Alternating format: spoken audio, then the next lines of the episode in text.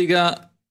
Moin Moin und Hallo, herzlich willkommen zu Bundesliga International, der Super Show. Heute geht's hier, wie sollte es anders sein, um die Bundesliga. Und wer hier neben mir am Tisch sitzt, das erfahrt ihr, wenn ihr das jetzt mal ganz kurz euch anguckt und dann seht ihr das jetzt gleich in wenigen Sekunden. Es ist soweit jetzt, ich könnte jetzt noch, aber ich mach's nicht. Jetzt. Bundesliga wird präsentiert vom Football Manager 2020.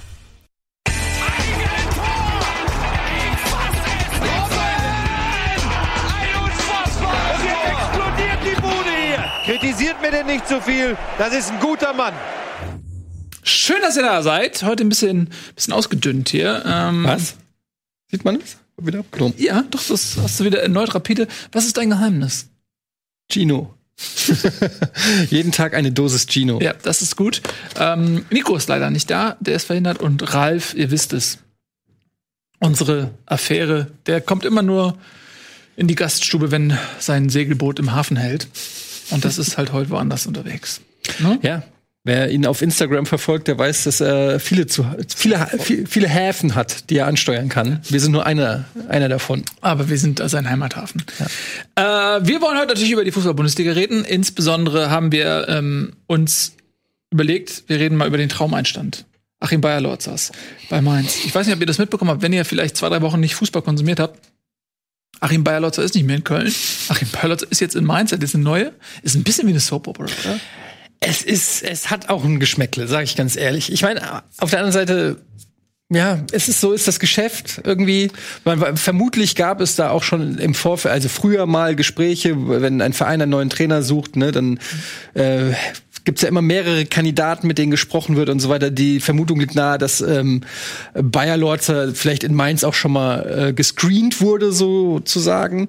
Jetzt ist es so, dass Mainz einen Trainer brauchte und Bayer Lorzer auf dem Markt war also so ganz emotionslos kann man sagen, macht Sinn, aber irgendwie ist es schon komisch, dass innerhalb von einer Woche, zumal beide Vereine, sag ich mal, unten ein bisschen im Abstiegskampf sind, ähm, das hat schon ein bisschen den Geschmäckle. Ist, finde ich, noch mal was anderes, als wenn du von der Eintracht zu den Bayern wechselst.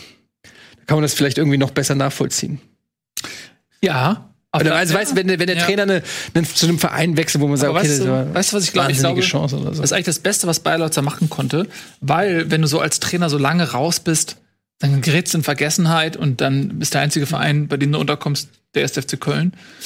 Ähm, und sowas willst du ja nicht haben. Ja. Du musst ja als Bundesliga-Trainer musst ja die Gelegenheit nehmen und zumal Achim Bayerlotzer jetzt auch niemand ist, der schon sich so eine hohe Reputation in der Bundesliga hat erarbeiten können, dass er im Prinzip immer irgendwo unterkommen würde. Von daher für ihn ist es wahrscheinlich tatsächlich das Beste, was passieren konnte. Es kommt halt immer auf den Trainer an. So. Also es gibt ja Trainer, die sind seit Jahren dabei, wo du dir denkst, okay, jetzt vielleicht mal ein Jahr Pause gut, ein paar mhm. neue Eindrücke bekommen, irgendwo ein Praktikum machen oder sowas. Rocket Beans TV. Rocket Beans TV. Zum, so ein Labadia zum Beispiel, der jetzt gerade raus ist aktuell, der seine Zeit wahrscheinlich auch nicht vertrödelt. Und dann gibt es halt Trainer wie Bayer Lotzer, die ja noch relativ jung sind auch, zumindest was ihr Standing innerhalb der Trainergilde mhm. angeht, der ist halt froh, dass er direkt wieder einen Bundesliga-Verein übernehmen darf, wahrscheinlich. und nicht in die zweite Liga zurück muss. Sag ich muss mal ganz ehrlich sein. Ich glaube, dass der Kader, den Mainz hat, besser ist, als der, den Köln hat. Das ist keine so steile These. Die einen sind Aufsteiger, die anderen etabliertes Bundesliga-Team, das ja. teures Geld eingekauft hat. Würde ich aber auch äh, so. Er hat, sich, er hat sich sportlich verbessert. Ja, also äh, zumindest ähm, haben sie ja dann auch, und dann kommen wir auch dann schon auf das Spiel, ähm, 5-1 in Hoffenheim ist ja auch erstmal eine Ansage. Ähm, das spricht ja schon dafür, dass Mainz keine Gurkentruppe hat, ähm, wenn die Spieler alle ihr äh, Potenzial abrufen. Also zum Beispiel auch ein Kunde, der ein super Spiel gemacht hat, mhm.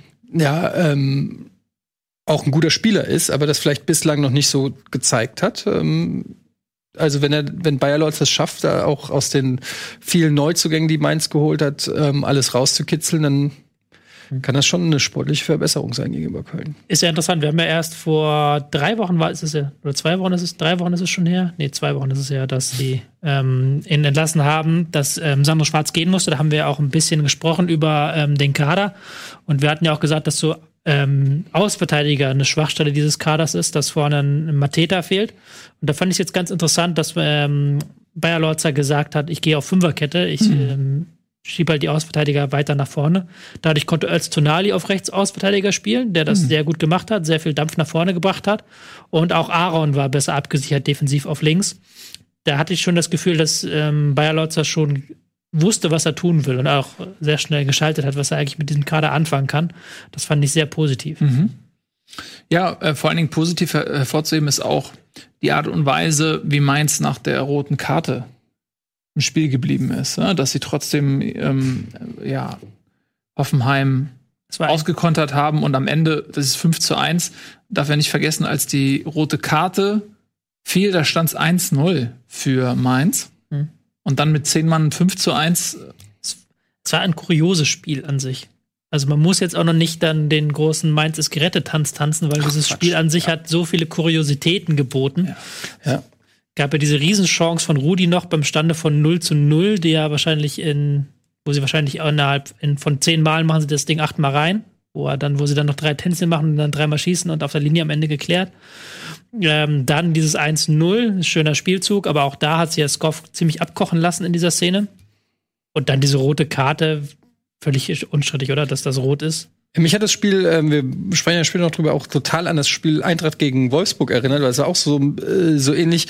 Ähm, Hoffenheim eigentlich besser reingekommen, große Torchancen. Lokadia hatte, glaube ich, auch äh, mindestens zwei, drei große Chancen, aber ähm, Mainz geht dann in Führung und dann nimmt man sich durch einen komplett individuellen Fehler, beziehungsweise in dem Fall von Kaderabek, Kaderabek, Kader? Schotterabek. Schotterabek, ähm, durch ein kurioses Eigentor, was wirklich in die Geschichte der Eigentore eingeht, äh, wo er quasi den Ball klären will, drüber segelt, den Ball an den Kopf kriegt und dann vom Kopf ins Tor. Also, wo auch noch nicht mal ein Gegenspieler in der Nähe war. Das war auch noch das Kuriose. Also, er hätte alle Zeit der Welt gehabt, das Ding entweder zu stoppen oder vorbei zu, also whatever. Durchlaufen lassen. Einfach durchlaufen lassen. Er hat quasi komplett alleine für dieses Tor gesorgt und plötzlich steht es 2-0 und dann und das war genauso in Wolfsburg oder Frankfurt auch, wo es dann auch 2-0 stand und die aber einen Mann weniger haben.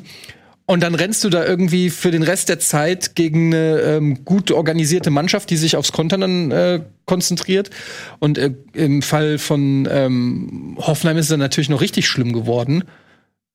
Also noch schlimmer als, als dann bei Wolfsburg. Aber eigentlich so ein Spiel, wo du dich fragst, wieso verlierst du das? Also das, das und dann auch noch 5-1. Ähm, war auch von Mainz in dem Sinne gut gemacht. Sie haben halt defensiv gut gestanden, haben halt einfach ganz simpel gesagt, wir gehen jetzt auf Manndeckung, wir gucken, dass wir eins gegen eins Duelle herstellen können. Und dann, sie haben dann relativ schnell kapiert, dass ähm, Hoffenheim mit Linksverteidiger Skoff, äh, gelernter Rechtsaußen, und Akpoguma als Linksaußen, gelernter Innenverteidiger gespielt hat. Was eine sehr wirre Kombination fand, fand ich. Ich weiß nicht genau, was da der Hintergedanke war von Alfred Schröder. Ähm, da haben sie schnell gemerkt, dass da geht heute was über diese Seite und haben dann auch das, äh, dieses zwei, kuriose 2 zu 0 war Flanke von rechts eingeleitet und das 1 zu 0 fiel ja auch über die rechte Seite. Und das hat dann in diesem Spiel genügt, eben weil Hoffenheim die Sachen angeboten hat.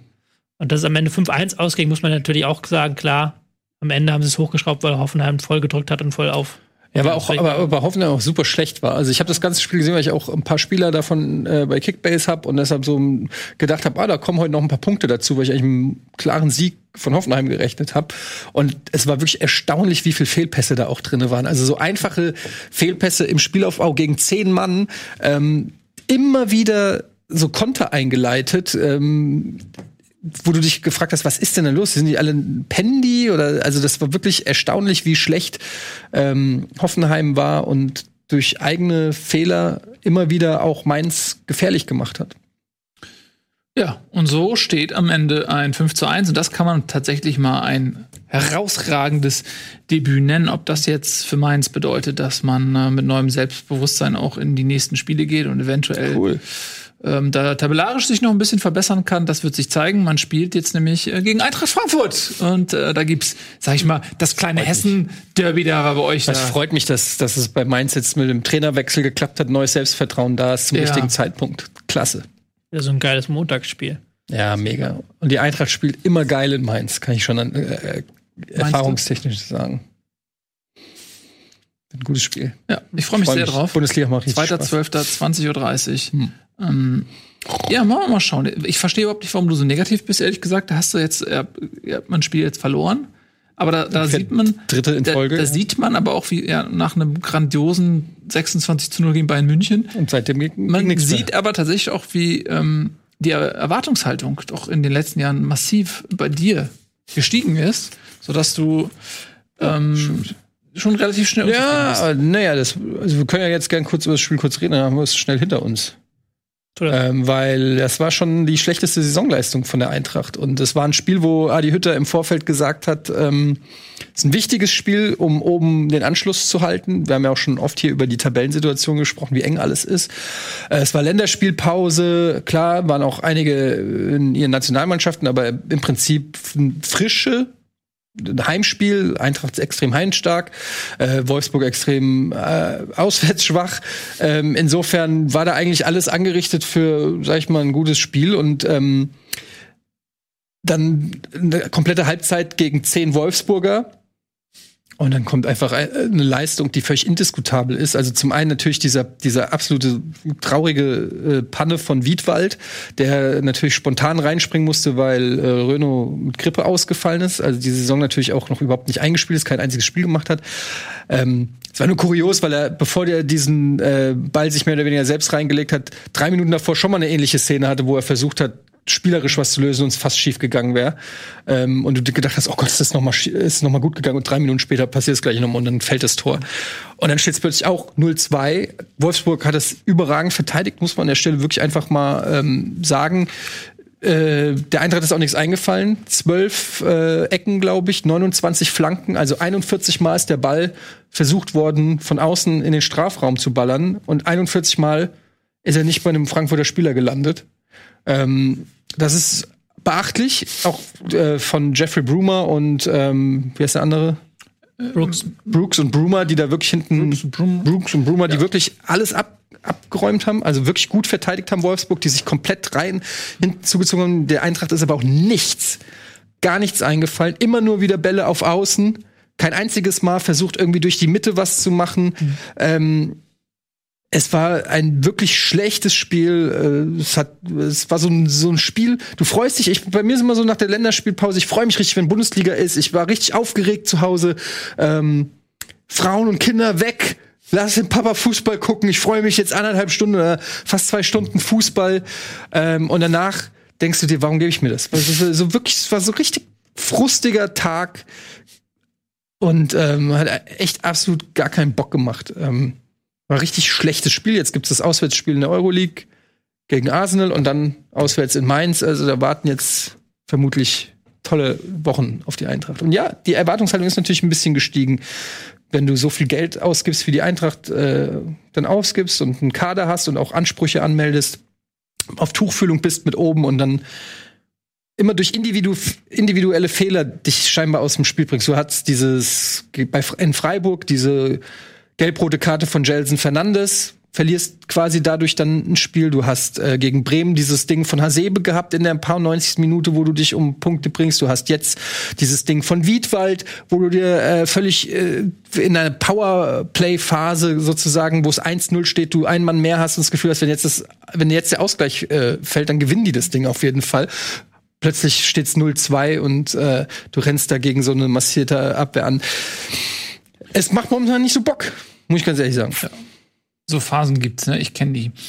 Ähm, da muss man durch. Aber Frankfurt hat das Potenzial und die werden ähm, auch wieder bessere Zeiten erleben. Und das ist das Gute daran, wenn man äh, das Potenzial nämlich erkennt und weiß, dass, äh, dass er die Ausnahme als die Regel ist, was jetzt passiert ist gegen Wolfsburg. Ich wollte noch ganz kurz einmal auf die gelb-rote Karte von Tisserand eingehen, weil das für mich die dümmste und gleichzeitig die befriedigendste und gleichzeitig die ärgerlichste gelb-rote Karte ist, weil ich habe ihn nämlich auch bei Kickbase. Deswegen hat mir das wehgetan, aber ich reg mich jedes Mal drüber auf, wenn Freistoß gepfiffen wird und die Spieler den Ball aufnehmen, paar Meter damit laufen und der Meinung sind, sie können entscheiden, wann es weitergeht. Das ist für mich immer noch so ein Hinweis darauf, dass der Fußball, obwohl es der größte Sport ist, den es gibt auf der Welt, im Vergleich mit anderen Sportarten, immer noch total unlogisch reglementiert ist. So bei im Hockey, im, im Basketball, wenn der Schiri pfeift, bleibt der Ball liegen. Keiner nimmt sich das Recht raus, den Ball noch woanders hinzuschleppen und für sich zu entscheiden, ich bin derjenige, der sagt, wann es weitergeht und nicht der Schiedsrichter oder irgendjemand anderes. Das sieht man jeden Spieltag.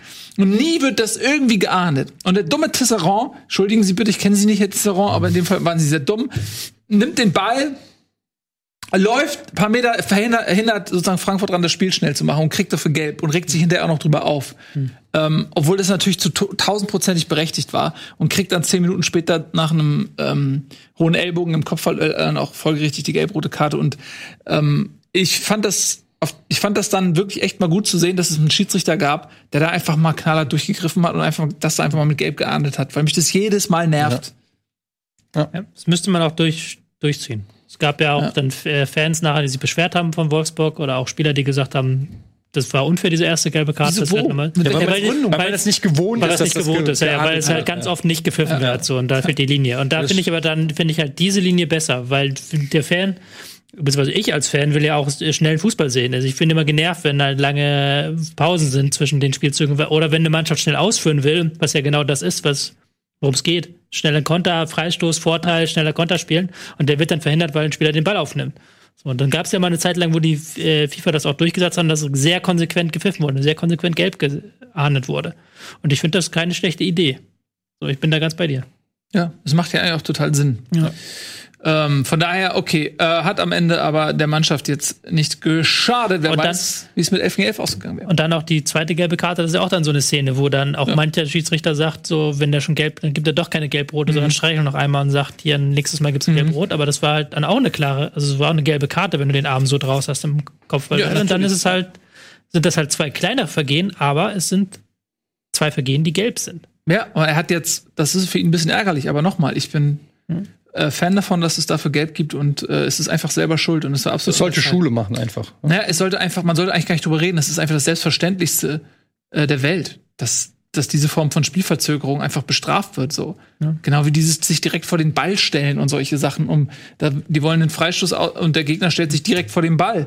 So. Das ist eigentlich auch eine gelbe Karte. Eigentlich müsste es in der Regel stehen, wenn ein Spieler ähm, innerhalb des Radius von 9 Meter äh, 13 oder 12, nee, 13 steht zum Ball und er verkürzt diesen und stellt sich in den Passweg, zack, gelb.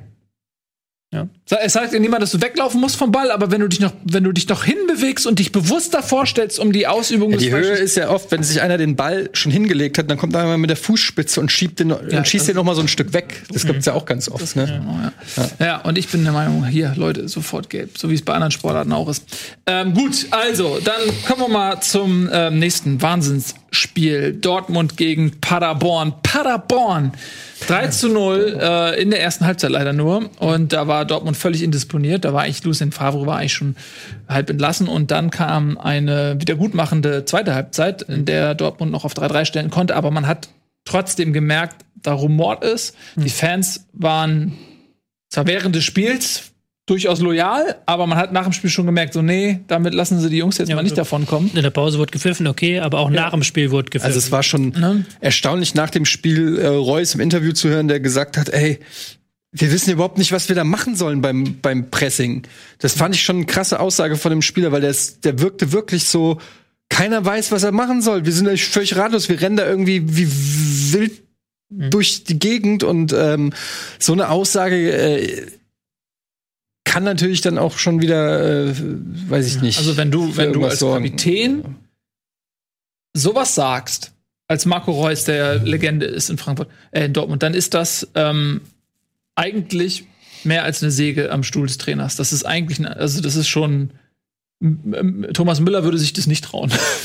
so, ja, aber er hat, dann, er hat natürlich so auch gesagt, wir, wir, brauchen nicht über einen Trainer reden, wir müssen über uns reden Na, und so weiter ja, und so fort. Also, sorry. Ne? Aber wenn, wenn, der Kapitän sich hinstellt und sagt, hm. wir wissen nicht, wie wir pressen sollen, dann ist das doch ganz klar ein Hilferuf. Dann sagt er doch, ey, der Trainer ist nicht in der Lage, uns zu vermitteln, wie man presst und das nach was anderthalb Jahren, in, der, in denen der Trainer da ist. Das ist doch, äh, wenn du an einem Punkt bist, sowas öffentlich zu sagen, was, was muss dann alles schon nicht öffentlich gesagt worden sein? Hm. Äh, um überhaupt an so einem aber, Punkt zu Aber was mich dann wundert, ist, also sie haben sich ja in der zweiten Halbzeit doch dann sichtlich noch mal den Arsch aufgerissen. Wenn du wirklich den Trainer loswerden willst, dann kannst du es ja auch so machen wie die Bayern gegen Frankfurt. weißt du, also du, du hättest das Spiel ja dann auch einfach noch verlieren können, sag ich jetzt mal. Und ähm, dann ist Favre weg. Und ähm, so wie sie die, wie, wie sich Dortmund dann reingehängt hat, bei aller Negativität, muss man schon sagen, sah das so aus, als ob sie auch ein Stück weit für den Trainer kämpfen. Ich weiß nicht, ob das dann so interpretieren muss. Kannst du auch sagen, dass sie für sich selber kämpfen.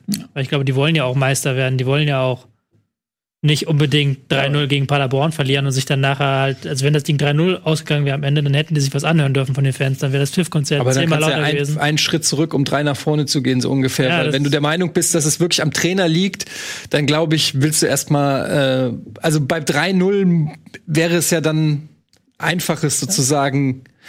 Ich habe einfach nicht das Gefühl gehabt, dass sie gegen den Trainer spielen. Es mag sein, dass da einiges nicht stimmt und so, aber ich bin noch nicht hundertprozentig davon überzeugt, dass die Spieler, die Fans ist was anderes, aber die Spieler selbst Vielleicht einige, so, ja. Gibt ja auch diese Aussagen von Götze, dass er nur seinen Vertrag verlängern wird, wenn Favre nicht mehr Trainer ist, wobei ich mir das auch nicht vorstellen kann, dass er das wirklich halt gesagt nicht hat. gesagt hat, das ist ja, wird kolportiert, dass, er- dass das Ja. seine Meinung sei. Also es kann, kann ja sein, dass es einige Spieler da gibt und so, aber ich habe noch nicht das Gefühl, dass die Mannschaft komplett geschlossen gegen Favre ist. Es ist aber schon interessant, dass sie in der ersten Halbzeit mit ihrer normalen Taktik spielen und dann sehr ruhig wieder spielen, versuchen den Ball laufen zu lassen, ähm, 3-0 hinten liegen und dann in der, in der zweiten Halbzeit Reus und Brandt ins zentrale Mittelfeld ziehen. Also schon eine sehr offensive Aufstellung mit Hazard dann noch vorne drin, Hakimi, Guerrero auf der linken Seite und dann mit dieser, mit dieser entfesselten Aufstellung das 3-3 erzwingen. Was ja dann auch so ein bisschen wieder sagt, dass du diese Mannschaft vielleicht ein bisschen entfesseln lassen musst. Also ich glaube, dass das Das hat man ja auch schon gegen Inter gesehen. ja in der zweiten Halbzeit mit dem Rücken zur Wand und die gelbe Wand im selbigen, ähm, ist das aber auch eine andere Situation. Das hat da nicht mehr viel mit Taktik zu tun, sondern das ist äh, einfach eine pure Energieleistung und äh, dann sind die eben auch wahrscheinlich losgelassen worden von der Leine, die Jungs. Und die haben die Qualität, dann in Paderborn auch mal herzuspielen. Ich glaube nicht, dass das Favres ähm, taktische Meisterleistung war, dass Dortmund noch ein 3-3 gemacht hat. Ich glaube, das war einfach ein Alles- oder Nichts-Spiel. Die hätten sich genauso gut noch ein äh, Konter einfangen können und dann steht's 4-1. Ähm, und dann sieht's vielleicht dann auch anders aus. So, ähm, das ist, glaube ich, nicht das, woran man Dortmund bemessen sollte. Man sollte eher die erste Halbzeit als äh, Warnhinweis nehmen, als äh, anstatt der zweiten Halbzeit so. Oder? Das ist für mich die Ausnahme gewesen und nicht die Regel. Ähm, ich glaube schon, dass da gehörig der, der Baum brennt. Und äh, wenn jemand auch schon so in der medialen Diskussion ist, dann, wenn der Druck so hoch ist und die Spieler kriegen das ja auch mit, ey, es wird ständig über unseren Trainer diskutiert, ähm, viele sehen in ihm der Grund, weshalb es nicht läuft, das ist ja der Anfang vom Ende oder, das ist ja nicht, oder sagen wir das Mitte, Mitte vom Ende oder so. Äh, ähm, und wenn der nicht bald bessere Ergebnisse liefert und auch eine Art und Weise liefert, mit der Dortmund ähm, an den eigenen Ansprüchen gemessen zufrieden sein kann, dann glaube ich nicht, dass er, äh, dass Favre die Saison überlebt in Ich Dortmund. fand es auch völlig seltsam aufgestellt in der ersten Halbzeit. Ich habe es im Football Manager hier dargestellt, ähm, dass es da ähm, ja, gab es ja eine riesige Lücke vor der Abwehr. Also es war so, dass ähm, Dahut und Witzel sehr tief gespielt haben, beide. Ähm, sich sehr weit haben fallen lassen, teilweise sogar beide haben fallen lassen, die Abwehrkette. Und dann hast du da vorne einen Viererblock, der relativ hoch steht. Und das ist dann das, was man im Taktikbereich Broken Team nennt. Ähm, es wird auch hier vom Football Manager direkt angezeigt. Große Probleme in der Zone im Mittelfeld, weil du da keinen Zugriff hast. Und das war dann das Riesenproblem, dass sie sich im Mittelfeld immer haben überspielen lassen und dann Weigel und äh, eigentlich Weigel musste ja permanent in 1 gegen 1 Situationen gehen, die er verloren hat. Weil das auch dann teilweise brutal war, wie langsam Weigel aussah. Also das war halt, Der wurde zweimal im Prinzip komplett überlaufen. ja, wenn da aber so eine, Überlaufen. Obwohl er in der Innenseite war, also eigentlich die bessere Position hatte, den kürzeren Weg hatte. ja, und Also halt, er ist halt auch gar nicht mit dem Körper reingekommen, weil Ja. der Gegenspieler einfach vorbei. einfach auf alt drei Meter, zwei Meter abgenommen hat. Und das ist dann so ein Problem. Das kannst du natürlich dann Weigel einerseits an, anlasten. Weigel und Hummels auch nicht der schnellste, aber der war in diesem Problem, Spiel ähm, gar kein Problem. Es ging alles, alles über Weigels Seite. Ähm, aber das Problem ist dann halt, wenn du keine Cover hast vor der Abwehr. Wenn du halt so lahm bist, dann musst du halt schon Cover ähm, vor der Abwehr haben. Dann musst du halt schon das hinbekommen, da den Druck auszuüben, damit dieser Pass gar nicht gespielt werden kann. Da haben sie auf dem Flügelzonen auch viel zu offen gestanden. Was war denn überhaupt der Grund? Äh, also, ich meine, du hast mit ähm, Akanji oder Sagadur hast du ja zwei Innenverteidiger. Warum Weigel plötzlich? Ich, ich weiß es nicht. Du kannst ja Weigel da hinten, hinten spielen, wahrscheinlich, weil du auch keine andere Position hast. Aber dann auch dieses Dahut-Witzel ist ja auch kein, die haben ja auch zusammen überhaupt keine Chemie, habe ich das Gefühl. Die, das, das, das harmoniert überhaupt nicht. Und dann weiß ich auch nicht, warum das dann so gespielt wird, wie es gespielt wird, ehrlich gesagt. Und man hat ja dann in der zweiten Halbzeit auch umgetauscht. Äh, Ein Schulz, der ja auch überhaupt nicht gut ist, der ja auch eigentlich Auch ein Laufduell verloren. Genau, der er auch der eigentlich seine, der Schnelligkeit seine Stärke ist und der verliert dann das Laufduell auf der linken Seite. Das ist auch nicht so geil. Ja. Jetzt äh, gibt es so Gerüchte um Emre Can, dass Im der Winter. eventuell äh, nach Dortmund wechseln könnte. Ist das jemand, der da vielleicht besser harmonieren würde mit einem Witzel? Der würde gut mit dem Rode, würde der ganz gut kommen. Rode ist nicht mehr in Dortmund. Ach so. Ähm, ich glaube, dass das wäre ein interessanter Spielertyp, den du da reinbringen kannst, weil der auch mehrere Positionen spielen kann. Dann bringt er ja auch, Can bringt er ja auch immer taktische Optionen. Tatsächlich im Mittelfeld ist er auch wieder kein Spielertyp für ähm, Favre, weil das ist ja wieder ein anderer Stiefel, dieses geduldige Spiel. Das ist dann wieder die Frage. Du brauchst eigentlich theoretisch das oder du brauchst noch einen Ersatzstürmer, gerade weil Alcázar schon wieder verletzt fehlt. Mandzukic ist da, glaube ich, im Gespräch. Sukic ist da im Gespräch, ja. Aber das ist ja dann, ich finde das immer so eine Flickschusterei. Ist klar, dass du im Winter nachlegen musst, aber das sind dann Sachen, die du im Sommer eigentlich machen musst. Ich glaube auch, die zweite Halbzeit beweist ja, dass wenn du halt aus diesem Kader, wenn du diesen Kader offensiv spielen lässt, dass der Kader geil ist, dass da eigentlich, dass da genug Potenzial drin schlummert, gerade offensives Potenzial, das du ausleben lassen Ja, können ja, musst. aber es ist genau das nochmal. Wenn die Situation gegen Inter war eine Ausnahmesituation, weil sie das Spiel gewinnen mussten, sonst wären sie de facto, oder das heißt de facto, aber höchstwahrscheinlich aus der Champions League raus gewesen. Ähm, und das Spiel gegen Paderborn 0-3 zur Halbzeit, das sind nicht die Spiele, an der du irgendeine Handschrift erkennst, sondern das ist der Moment, wo, wo ein Aufbäumen, ein, ein Alles oder Nichts, eine hohe Risikobereitschaft und so weiter und die individuelle Klasse der Spieler sich in dem Moment bemerkbar macht. Und das ist nichts, was man, finde ich, jetzt diesem Team oder dem Trainer zugutehalten kann. Nee, ähm, Ja, die Tage sind gezählt. Wenn jetzt darf er noch mal ran gegen Barcelona.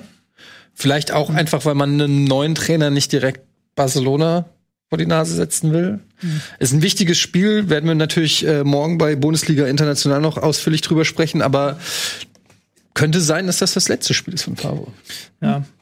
Also dann noch härter am Wochenende, wo du ja auch nicht weißt, wer dann auf der Bank sitzt. Das ist schon eine Woche der Wahrheit, aber die hast du ja immer als Favre. Ja. Das ist dann die Frage, ob es dann irgendwann, dass du dann. Ich bin ja eigentlich ein Freund von Favre, aber das momentan das zwickt es da an allen Ecken und Enden, dass du dann irgendwann sagst, lieber ein Ende mit Schrecken als ein Schrecken ohne Ende. ja, das meine ich. Ob du dann. Das ist jetzt wieder ein größeres Thema, aber es ist halt schon interessant, dass du bei den beiden großen deutschen Vereinen das Gefühl hast, ähm, da kriselt es, also einerseits mit Kovac war es ja bei den Bayern, die jetzt so durchstarten unter Flick. Und wenn jetzt halt Favre entlassen wird und Dortmund auch durchstartet, dann ist dann die Frage, was sagt das über diese beiden großen Vereine? Du kannst das ja in jeder Hinsicht drehen. Du kannst sagen, wieso sind die Spieler plötzlich anders? Wieso hat der Vorstand das nicht früher gesehen, dass da ein anderer Trainer hin muss? Was halt in, in allen Fällen ist ja sowas immer ein Zeichen von Missmanagement. Und wenn du das bei beiden großen Vereinen hast, kannst du wieder so einen größeren Bogen spannen. Was sagt das über den deutschen Fußball aus? Das ist schon auffällig, die Parallelen zwischen Dortmund und. Was ja, was denn? Antworte mal die Frage. Ja, dass, dass du das Gefühl hast, dass da ein Potenzial brach liegt.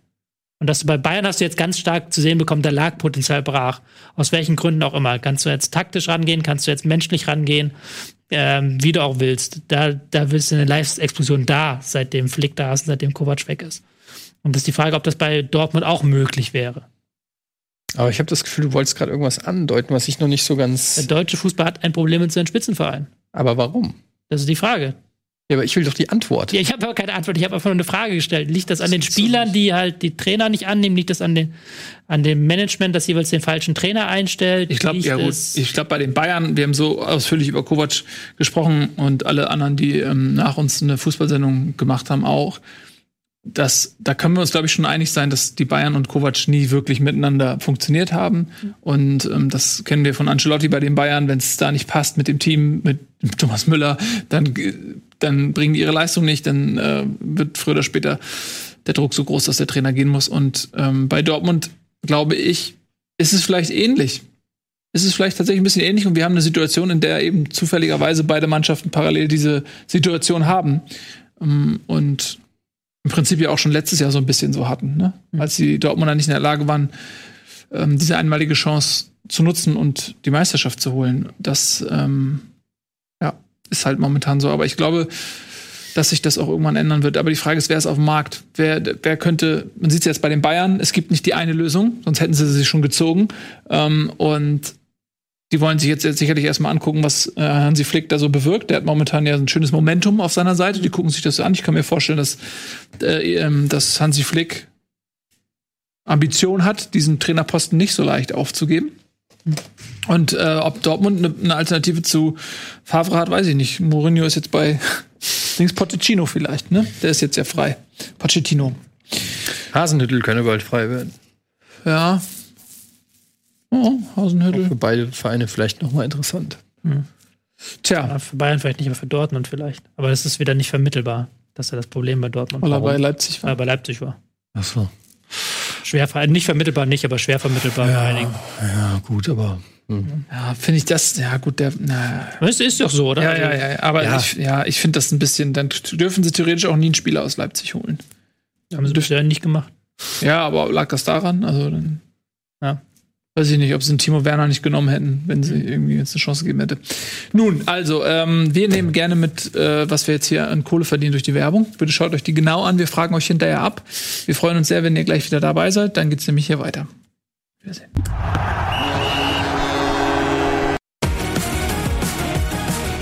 Bundesliga wird präsentiert vom Football Manager 2020.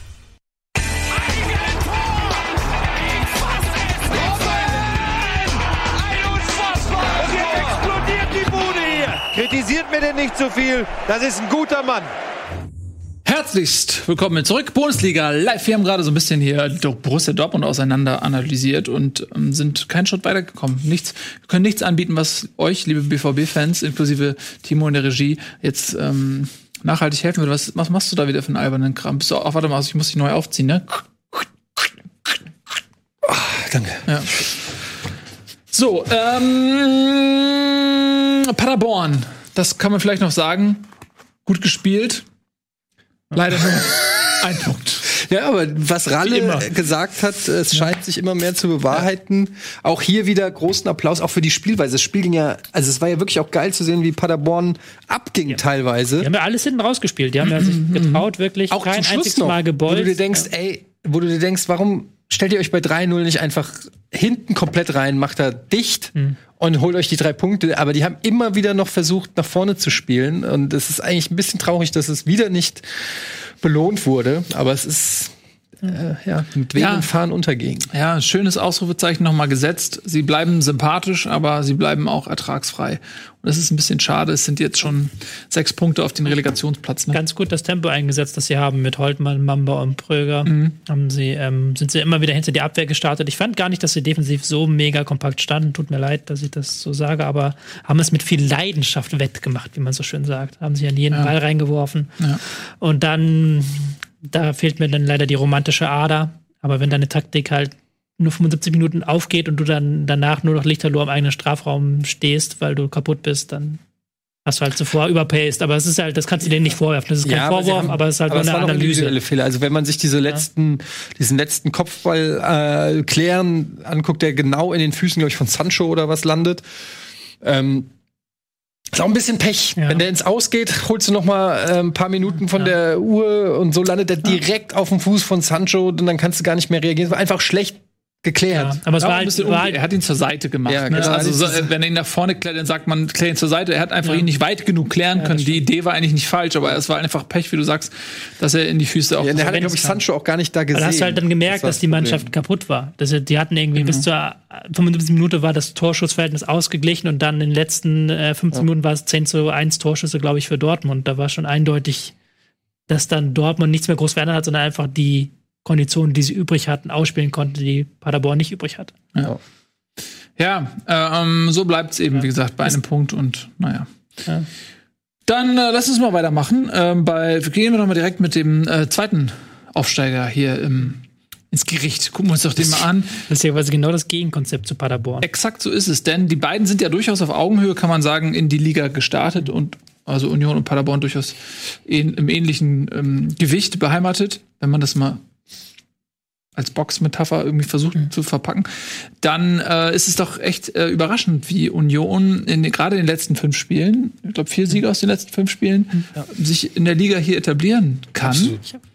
Jetzt zu, gegen den Tabellenführer sogar. Ja, das ist Wahnsinn. Die haben genauso, also muss man sich nur mal, weil wir gerade drüber geredet haben, äh, vor Augen von genauso viele Siege in dieser Saison wie Borussia Dortmund. Ähm, mit jeweils fünf. Also äh, das ist schon erstaunlich, was Union ähm, anbietet. Es äh, ist alles natürlich immer sehr knapp, aber trotzdem, und ich glaube gerade diese Heimkulisse, das hat ja bislang jede Mannschaft gesagt, die da gespielt hat, die macht momentan auch so, ist oft das Zünglein an der Waage, habe ich das Gefühl. Und ich finde es irgendwie geil, muss ich ganz ehrlich sagen. Ich habe zwei Statistiken entdeckt, die haben mich als Statistik-Nerd unfassbar begeistert. Ähm, Eintracht Frankfurt ist die Mannschaft mit den zweitmeist gewonnenen Kopfballduellen pro Spiel. Sie gewinnen 19 Kopfballduelle im Schnitt pro Spiel. Mhm. Union Berlin auf 1 gewinnt 27. Mhm. Also die haben einfach gewinnt 10 Kopfballduelle mehr pro Spiel als, als die zweitbeste. So. Ja. Und ähm, Sebastian Andersson, noch viel geilerer Stat, ähm, Stürmer Union, der ähm, gewinnt, hat in dieser Saison 88 Kopfballduelle gewonnen. Der Spieler mit dem zweitmeisten Kopfballduellen ist Nils Pedersen. Er hat 88 Kopfballduelle geführt. Mhm. Also die wissen halt, was sie tun. Die haben halt diesen langen Ballfokus. Sie wollen beim Gegner lange Bälle provozieren. Sie wollen selbst lange Bälle auf Anderson spielen. Das ist nicht jetzt die, das ist jetzt kein ähm, mega geiler Kombinationsplan oder sowas, wobei sie da auch besser geworden sind.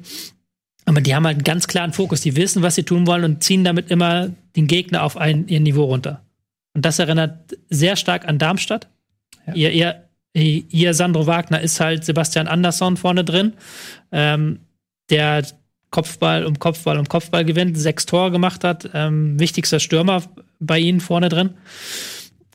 Und dann gelingt es ihnen, den Gegner immer auf dieses Niveau runterzuziehen. Und jetzt noch mal gegen, gegen ähm, Gladbach auch ein sehr gutes Pressing gespielt, auch sehr gut ähm, es geschafft, den Gegner zu langen Bällen zu verleiten, alle Optionen zugestellt, auf Fünferkette umgestellt. Das ist alles, hat alles Hand und Fuß. Mhm. Ist jetzt ähm, ein sehr stark fokussierter Fußball. Das ist dann auch ein Gegenentwurf, meinte ich ja, zu Paderborn. Paderborn, die, die versuchen halt so Fußball zu spielen und mit den Gegnern mitzuhalten, fußballerisch. Versucht Union gar nicht, sondern Union, auch wenn sie jetzt natürlich mehr Fußball spielen als noch zu Beginn der Saison, ja, aber ganz klarer strategischer Fokus auf lange Bälle und den mhm. Gegner aufs eigene Niveau runterziehen. Ja, so sieht's aus. Und das ist durchaus dem ähnlich, was sie in der zweiten Liga gespielt haben, in dem in der Hinsicht ähneln sie dann doch Paderborn, weil beide nämlich ihrem, ihrem Spielstil treu geblieben sind. Ähm, und Unionsstil ist da natürlich dann für die erste Liga vielleicht ein bisschen Volks, äh, erfolgsversprechender, weil sie da natürlich als Underdog ähm, das dann auch dementsprechend ausspielen können. Es ist aber nicht schön zum An sehen. Ne? Also das Einzige, was es schön macht, ist, dass man so mit dem Underdog mitfiebert und mhm. eben diese Kulisse in, in Berlin und so und die Geschichte dahinter. Aber also so rein als neutraler Zuschauer ist das natürlich dann nicht so schön. Das muss natürlich immer zusammenspielen. Wenn Paderborn diesen Fußball spielen würde und da wäre, dann würden wir anders drüber reden, glaube ich, als Union. Wieso? Ja, Union einfach, weil das ja, da ist die Stimmung gut, da ist immer alles äh, tippitoppi, mhm. wir sind ein sympathischer Verein. Und da übersiehst du dann eher mal, dass sie einen sehr einfachen Fußball spielen, sagen wir es so. Wenn dann, keine Ahnung, was weiß ich, Mappen in die Bundesliga aufsteigen mit demselben Fußball, würden wir wahrscheinlich sagen. Oder bei Darmstadt haben wir auch immer so ein bisschen gemeckert, so. Motto, wer guckt sich denn Darmstadt-Spiele bitte an mit mhm. dem, wie die spielen? Ja, ja genau. Und äh, ja, da siehst du mal, es macht eine Menge aus, ne? Dieses äh, feurige Stadion da. Und Försterei ist natürlich auch so ein Ding, seit sie das ähm, Derby gewonnen haben gegen Hertha, strotzen sie auch vor Selbstvertrauen. Da geht dann jede Flanke richtig rein, jeder Laufweg sitzt. Ähm, Felix Groß kommt zum ersten Mal seit gefühlt Jahren wieder in die Startelf rein mhm. und zeigt gleich eine klasse Leistung. Haben dann auch hinten Glück, weil Gladbach hatte auch Chancen. Es ist nicht so, dass Gladbach ähm, keine Ahnung hatte, wie sie dagegen angehen sollen. Pfostentreffer Hermann hatten auch dann nach der Pause noch gute Chancen gehabt. Das war schon knapper, als es aussieht. Aber das ist halt dann auch, wenn du so einen Lauf, wenn du in so einem Lauf drin bist, dann äh, gehen die Aktionen auf, alles funktioniert, was du machst und was der Gegner macht, funktioniert nicht. Mhm. Ja, erstaunlicherweise äh, ist Gladbach aber trotzdem noch Tabellenerster, trotz dieser Niederlage, muss man an der Stelle auch mal sagen. Wurden auch gefeiert von den Fans nach dem Spiel. Ähm, zu Recht, ich meine, ist ja auch klar, wenn du irgendwie ähm, nach zwölf Spieltagen auf Platz eins bist, dann egal, auch wenn du dann mal verlierst. Du hast auch gemerkt, die wollten. Also es war jetzt nicht so, dass, dass du Gladbach vorwerfen kannst, die haben es nicht gewollt oder sowas. Die haben sich auch wirklich in jeden Ball reingeworfen, haben dieses Ding angenommen, wie es war, haben ein bisschen Pech gehabt und ein bisschen, die Stürmer waren an dem Tag nicht in dieser normalen Form, sodass sie noch weniger lange Bälle gewonnen haben, als sie hätten gewinnen können. Ich fand es ganz gut, dass die Stürmer viel ausgewichen sind, dass sie viele Bälle rausgespielt haben auf die Flügel. Aber auch da hätten die Stürmer besser und mehr draus machen können. Aber so ein Tag passiert ja halt auch als Gladbach. Gladbach ist halt eben kein Bayern oder Dortmund, die den Anspruch haben, jedes dieser Spiele zu gewinnen, sondern wenn da nicht alles 100% stimmt, dann Gut, verlierst du Dortmund hat auch an der alten Försterei verloren. Ja, eben. Ne, von daher. Ähm, ja, genau, aber ihr habt es gesagt, äh, man hatte genug äh, Punkte Vorsprung, sodass man auf Platz 1 ist, aber es ist dann jetzt alles ein bisschen enger zusammengerückt. Äh, Gladbach jetzt nur ein Punkt vor Leipzig und Bayern. Ähm, und ich glaube, die beiden sind dann auch diejenigen, die am Ende Platz 1 unter sich ausmachen. Das ist so ein bisschen irgendwie mein Gefühl der Zeit, aber mhm. wollen wir mal schauen, die Saison ist ja noch lang. Ähm, gut, dann lass uns mal weitermachen mit Markus Gistol und dem zweiten Einstand. Der eine mit einem Traumeinstand, der andere mit einem Albtraumeinstand. Ähm, ja, dass er überhaupt noch mal in der Bundesliga einen Job bekommt, das war ja sehr überraschend, ne?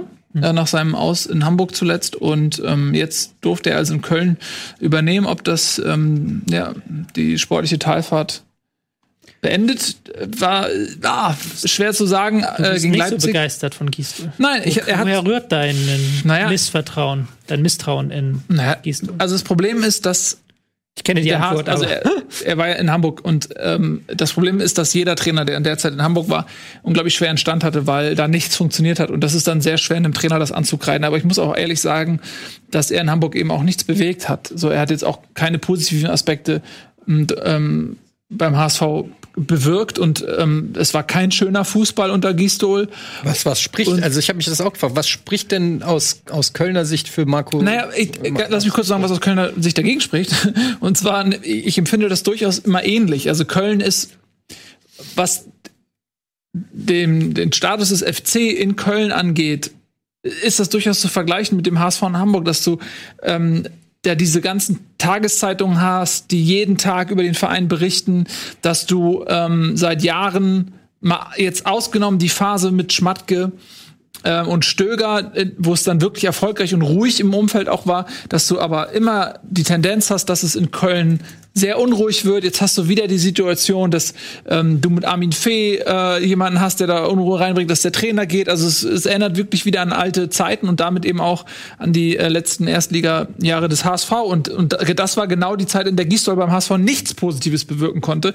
Und deswegen ähm, bin ich ein bisschen skeptisch, ob der in, einem, in einer ähnlichen Situation, wo der Kader auch sportlich jetzt einfach nicht so überragend ist, ob er da ähm, das Ruder rumreißen kann. War vermutlich nicht die erste Wahl, kann man, glaube ich, sagen, oder? Also, was man so hört, was da für Trainer im Gespräch waren, auch mit Labadia zum Beispiel. Gab ja das Gerücht, beziehungsweise in der Kölner Presse stand, dass Labadia dem FC abgesagt hat mhm. und das nicht machen wollte. Ja. Also ist ja dann auch schon immer kein gutes, ähm, also wenn auch wenn es dann stimmt, aber es ist immer nicht gut, als zweite oder dritte Wahl irgendwo nee. anzufangen. Und naja, gut, also jetzt bei Leipzig ist natürlich auch eine undankbare Aufgabe als Trainer, dann ähm, direkt bei einem Auswärtsspiel in Leipzig zu übernehmen, die auch zurzeit in überragender Verfassung sind, muss man ganz ehrlich sagen. Nagelsmann da die Mannschaft in den letzten Wochen wirklich äh, auf, auf Meisterschaftskurs gebracht hat, ähm, ist dann natürlich auch nicht ganz cool. Nee, vor allen Dingen, wenn du dann so passiv auftrittst, wie ähm, Köln das gemacht hat, haben dann das noch am Anfang relativ gut verteidigt bekommen, aber auch selbst da fand es mir sehr passiv. Vier Rakete, fünf Mann davor, ein Stürmer, der Stürmer Modest, völlig auf sich allein gestellt. Ähm, du hast auch gemerkt, dass so dieses typische neuer Trainer kommt, versucht was Neues drin war mit Jakobs, der dann in die Startelf geworfen Den wurde. hat aber noch Bayer Lotzer reingeschmissen. Ja, aber der hat, dass er bleiben darf quasi ja, ja. und ähm, dass andere Spieler dafür nicht äh, spielen durften. Es ist ich, ich, das, man hat ja noch nichts, noch nichts von diesem Gistol-Fußball gesehen, weil Gistol-Fußball in Hamburg an guten Tagen haben sie es ja wirklich geschafft, halt Zweikampf überall und das waren halt ganz grässliche Spiele, weil das ja nur Gebolze dann entstand, weil das ja. war ja auch der Plan von Gistol. Und das hat, davon hast du jetzt gar nichts gesehen, das war komplett passiv und nach dem 1-0 war es eigentlich auch gegessen. Man muss aber auch äh, fairerweise sagen, dass Leipzig so ein bisschen die Mannschaft der Stunde ist. Ja. Die rollen gerade durch die Liga und äh, gegen die das Debüt zu feiern, ist undankbar. Ja, wahrscheinlich auch noch das Spiel gegen Mainz im Hinterkopf, wo Mainz ja auch versucht hat, ein bisschen weiter vorne zu stören und 8-0 nach Hause geschickt wurde. Ich glaube, das wollte Gistol verhindern, indem sie etwas passiver spielen. Ja. Aber, ja. Ja. Das ähm, ist so ein bisschen so, wenn du vor einem Bayern-Spiel den Trainer wechselst. So, das ist. Ich frage mich halt immer, was jetzt der, der Aspekt an Gistol sein soll, den er im Vergleich zu Bayer Lorzer reinbringt. Das verstehe ich noch nicht ganz. Ja. Gut, vielleicht einfach nur frischer Wind. Einfach nur frischer Wind, ja. Aber die Idee ist ja gar nicht so unähnlich. Die Spielidee ist ja. Und dieser Kader hat ja, ist ja nicht ganz perfekt mit dieser Bayer Lorzer Spielidee klargekommen. Und Gistolz ist noch ein bisschen extremer, ja, noch extremeres Pressing, noch extremer, dauerhaft ähm, so ein ähm, total chaotisches Spiel entstehen lassen. Ich weiß halt nicht, ob das zum Kader passt. Vielleicht sehe ich da was falsch, aber der Kader hat ja auch doch noch ein paar relativ feinfüßige Spieler drin. Der hat jetzt nicht, nicht so die Bo äh, äh, Wumm, körperlichen Wumm da drin, mit denen du das unbedingt jetzt auf Chaos anlegen musst. Aber du hast halt, vielleicht kannst du insofern auch ähnlich spielen wie der HSV damals. Ich weiß gar nicht mehr, ob das, und, und ob das unter Gistol auch so war, aber eigentlich war das gefühlt die, die Jahre äh, immer so beim HSV, dass du nur noch mit hohen Bällen gearbeitet hast, in der Hoffnung, dass der zweite Ball ja. äh, zu dir kommt und du dann Ballbesitz in der gegnerischen Hälfte hast. Ja. Weil äh, Spielaufbau null funktioniert hat, dann haben sie es immer komplett aufgegeben. Und theoretisch hätte Köln die Möglichkeiten für dieses Spiel im Kader, weil du nämlich mit Modest und auch Terodde, mit Abstrichen Cordoba, aber in erster Linie diese beiden, ähnliche Spieler hast wie vielleicht auch Anderson in Berlin, die ähm, einen Ball halten können, abschirmen können, ähm, die eben diese hohen Bälle ja für sich gewinnen können und dann mhm. hast du ja durchaus auch schnelle Spieler ähm, auf den Außen, die dann irgendwie nachrücken kann, auf die du ablegen kannst oder so.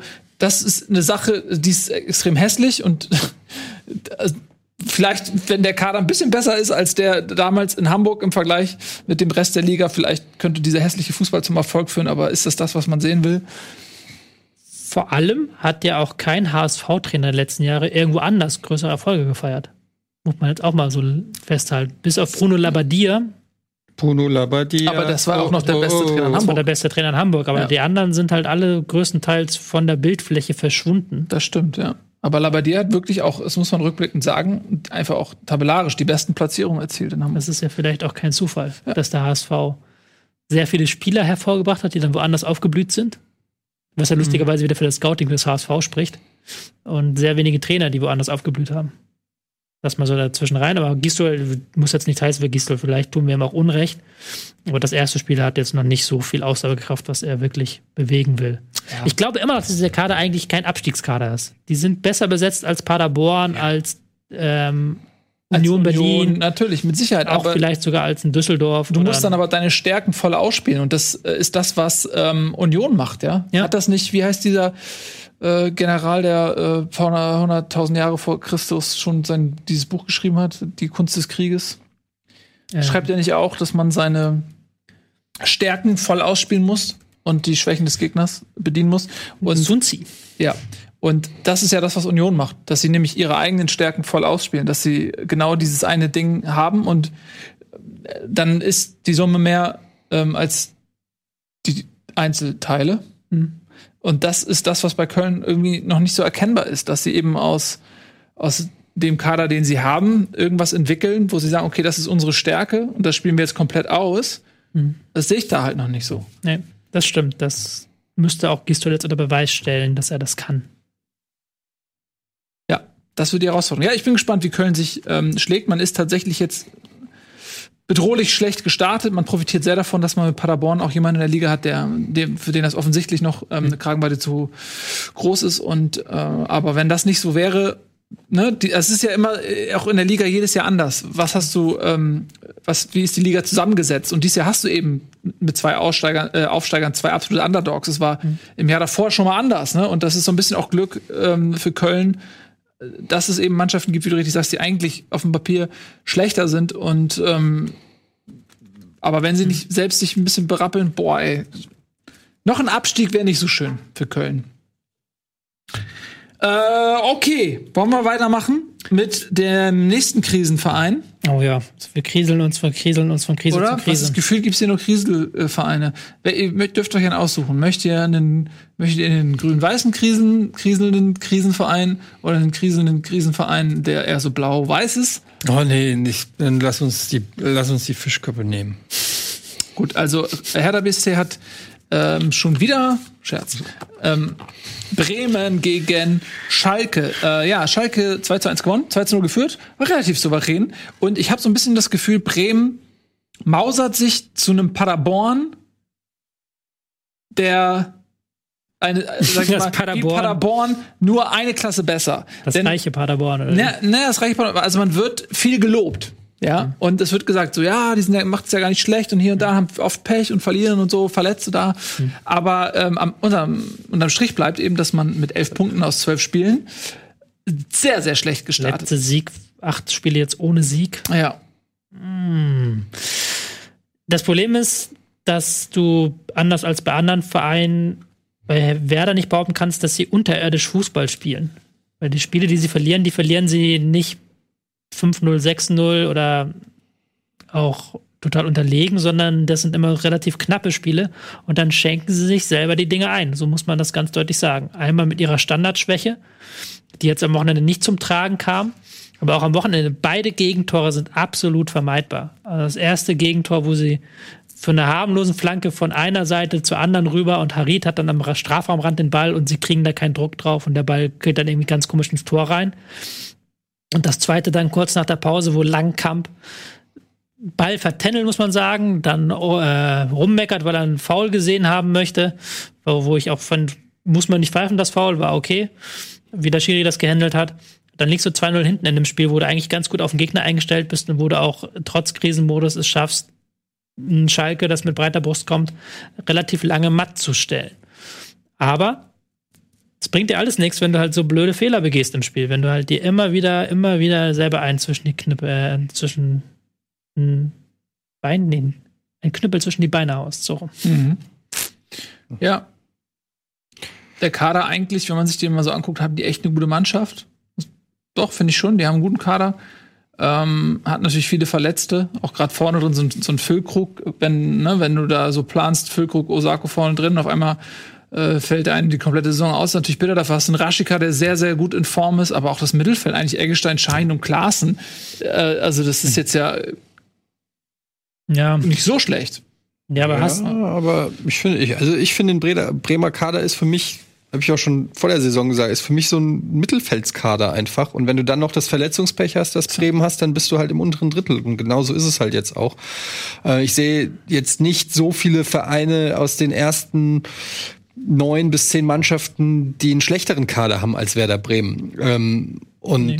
dann hast du halt auch das Verletzungspech, vielleicht noch ein bisschen, ja, ich will nicht sagen Formkrise, aber dann auch sicherlich nicht das allergrößte äh, Selbstvertrauen aufgrund der Ergebnisse. Und dann passiert es halt, dass du da irgendwie mit unten drin hängst. Und ähm, gemessen dann auch an den eigenen Erwartungen vielleicht auch so ein bisschen enttäuscht bist, auch das Umfeld ein bisschen enttäuscht ist, nicht so geile Stimmung dann herrscht. Ja. Die sind nicht schlecht, ich glaube nicht, dass die absteigen, aber ähm, allzu große Ambitionen würde ich in dieser, sehe ich jetzt also für Bremen in dieser äh, Ambition nicht.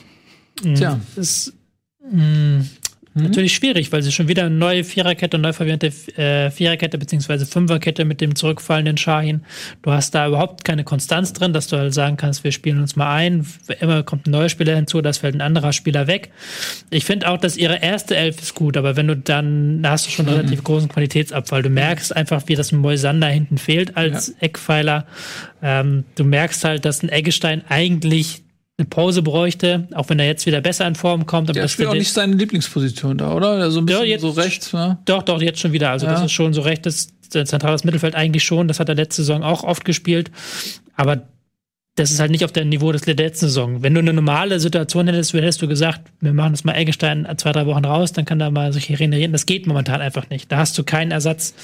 Ähm, und du merkst auch, dass Rasica einerseits eine geniale Saison spielt. Also der ist wirklich nur einer, der heraussticht positiv, aber dass die Gegner das auch merken. Also da, dem standen äh, gegen Schalke drei, vier Spieler auf dem Fuß und erst als er wirklich nach rechts außen dann auf eine ganz neue Position geschickt wurde, hat er ein bisschen auch Raum zum Atmen bekommen. Also das merken die Gegner ja auch irgendwann, okay, die wollen jeden Angriff über Raschitzer spielen, die haben keinen Plan B.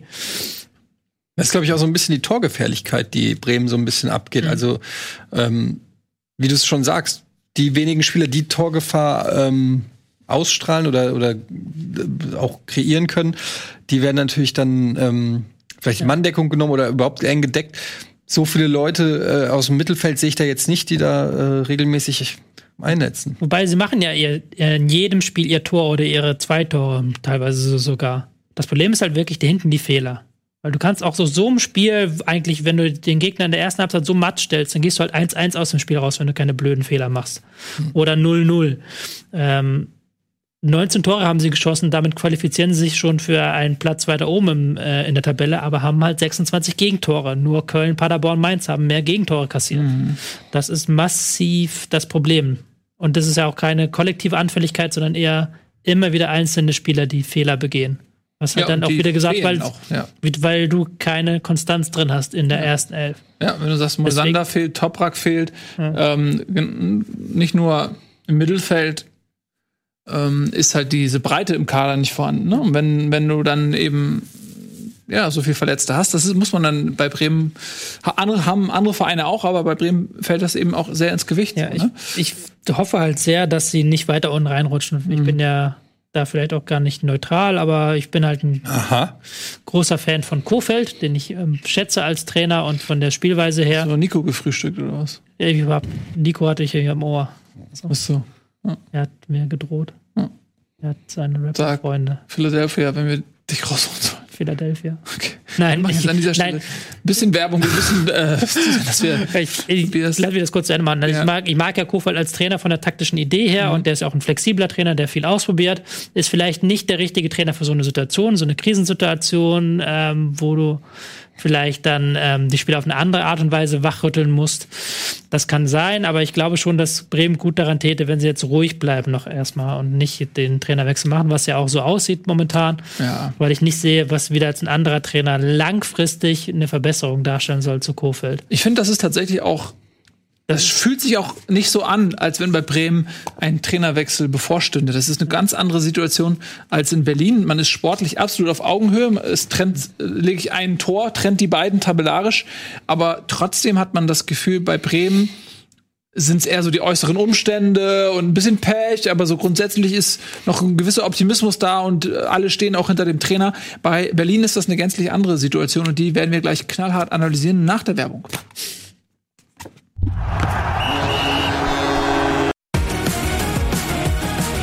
Bundesliga wird präsentiert vom Football Manager 2020.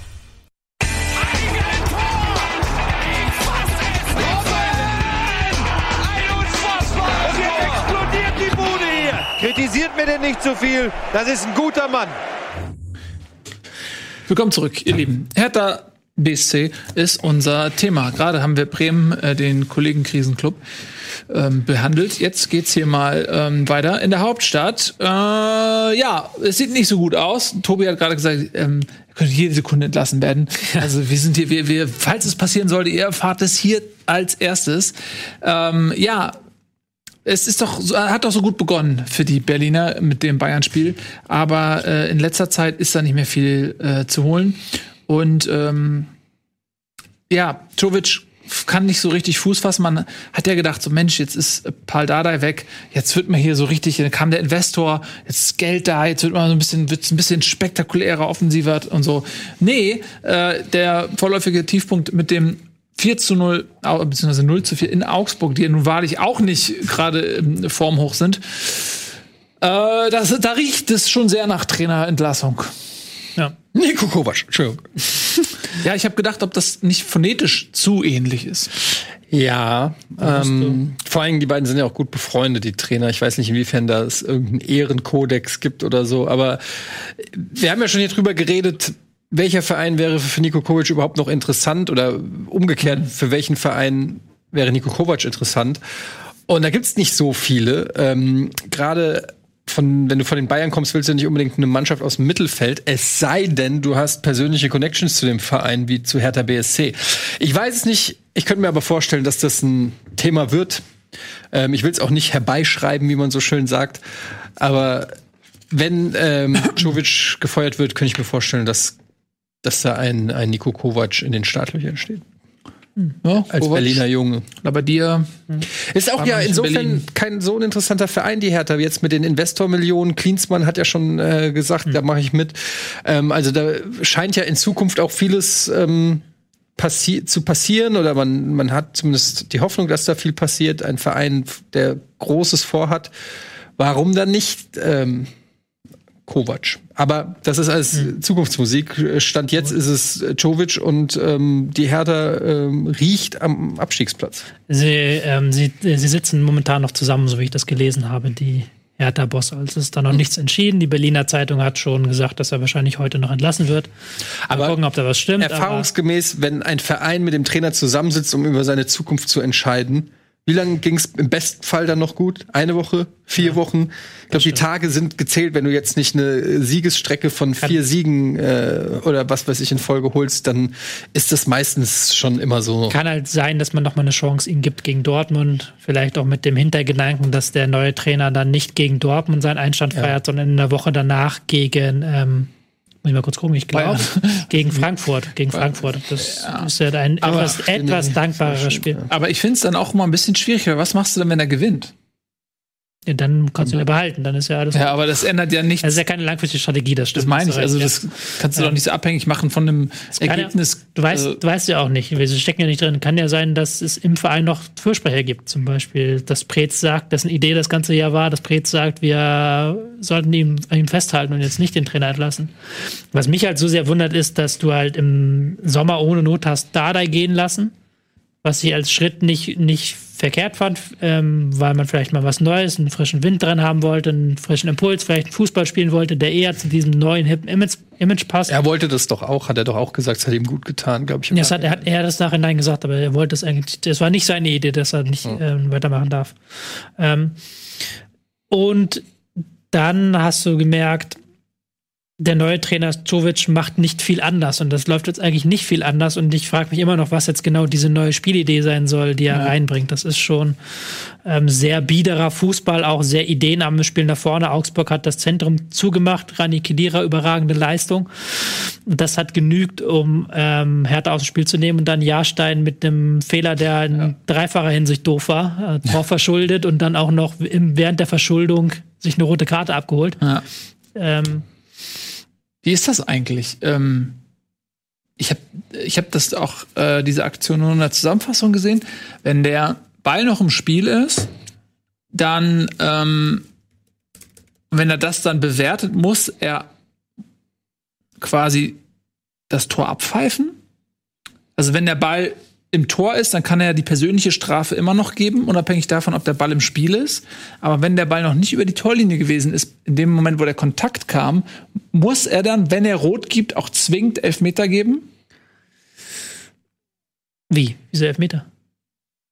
Versteht jetzt die Frage. Ja, wenn er das wenn er das Foul, in dem, also bei Rot musst du ja immer die, das Spiel unterbrechen. Es gibt keine Vorteilsregelung bei Rot, bei einer roten Karte. Äh, doch, in dem Fall ist schon. Ja, ist das so? Ich, es war mir auch neu, habe ich auch nicht gewusst. Ich dachte auch, dass das eigentlich nicht ist, aber in dem Fall war es halt kein Foul, sondern ein brutales Vorgehen. Mhm. Das war eine Unsportlichkeit, für die er die rote Karte mhm. gesehen hat. Die kannst du auch im Nachhinein noch geben. Okay. Aber wenn es dann jetzt, wenn es eine Verhinderung einer klaren Torchance ist, ist es ja in dem Moment, wo das Tor fällt, keine Verhinderung einer klaren Torchance mehr.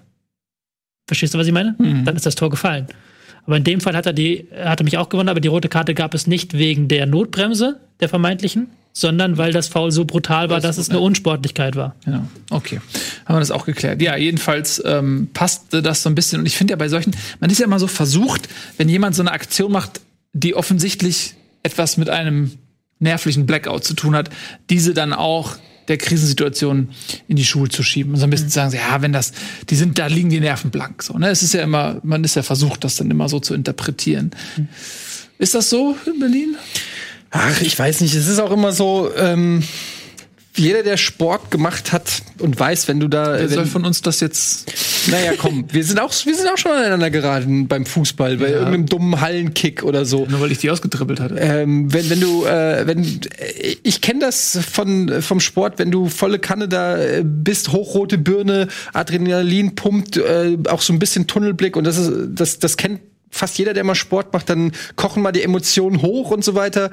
Ähm, das passiert, glaube ich, auch natürlich auf allerhöchstem ähm, Niveau. Und ähm, wird das alles nicht, ja, ob das Krise ist oder, oder nicht. Ich glaube, das sind einfach auch Situationen, das kann auch, das kann auch einem Tabellenführer passieren oder weiß ich nicht was, wenn du schon die Meisterschaft mehr oder weniger in der Tasche hast. Ich würde das nicht so unbedingt äh, machen. Aber ja, wenn natürlich, wenn du mit dem Rücken an der Wand bist, dass die Stimmung im Stadion scheiße ist, ähm, ich glaube, das hängt dann auch vom Spiel ab und du das Gefühl hast, ich komme da nicht ran. Und so war es ja im Spiel gegen Augsburg, dass die Härte eigentlich, du merkst, wir gewinnen heute nicht wir schaffen es heute nicht. Mhm. Ähm, dann baut sich halt auch noch immer mehr, ähm, immer mehr Frust auf.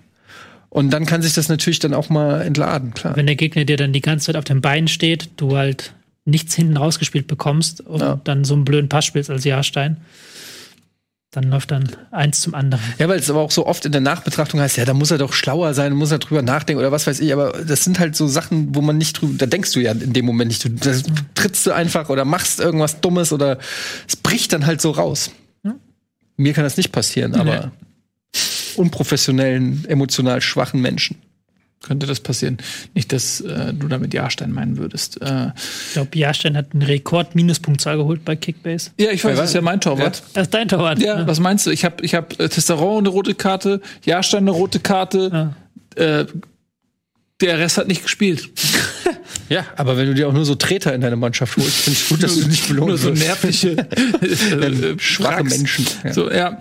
Ähm, nun, also wir werden vielleicht heute noch schlauer sein interessant ist wirklich, dass sich die ersten neun Spieltage oder so nichts getan hat auf dem Trainerposten und jetzt geht das hier aber warm, warm, warm. Ne?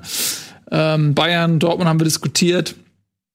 Mainz, Köln, eventuell jetzt Berlin. Also da ist wirklich äh, komplett nochmal eine Umwälzung. Ja, wer weiß, vielleicht kriegt Sandro Schwarz ja direkt den nächsten Job. Sandro Schwarz jetzt nach Berlin.